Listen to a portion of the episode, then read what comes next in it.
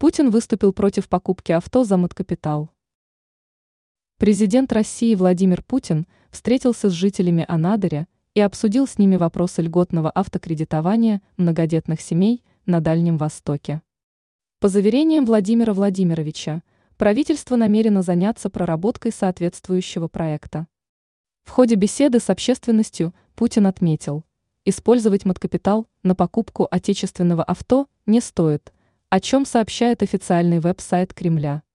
Как указал глава государства, данный вопрос будет решен без необходимости затрагивать семейный капитал. Решение Путина. Указанным образом Владимир Владимирович отреагировал на соответствующую инициативу.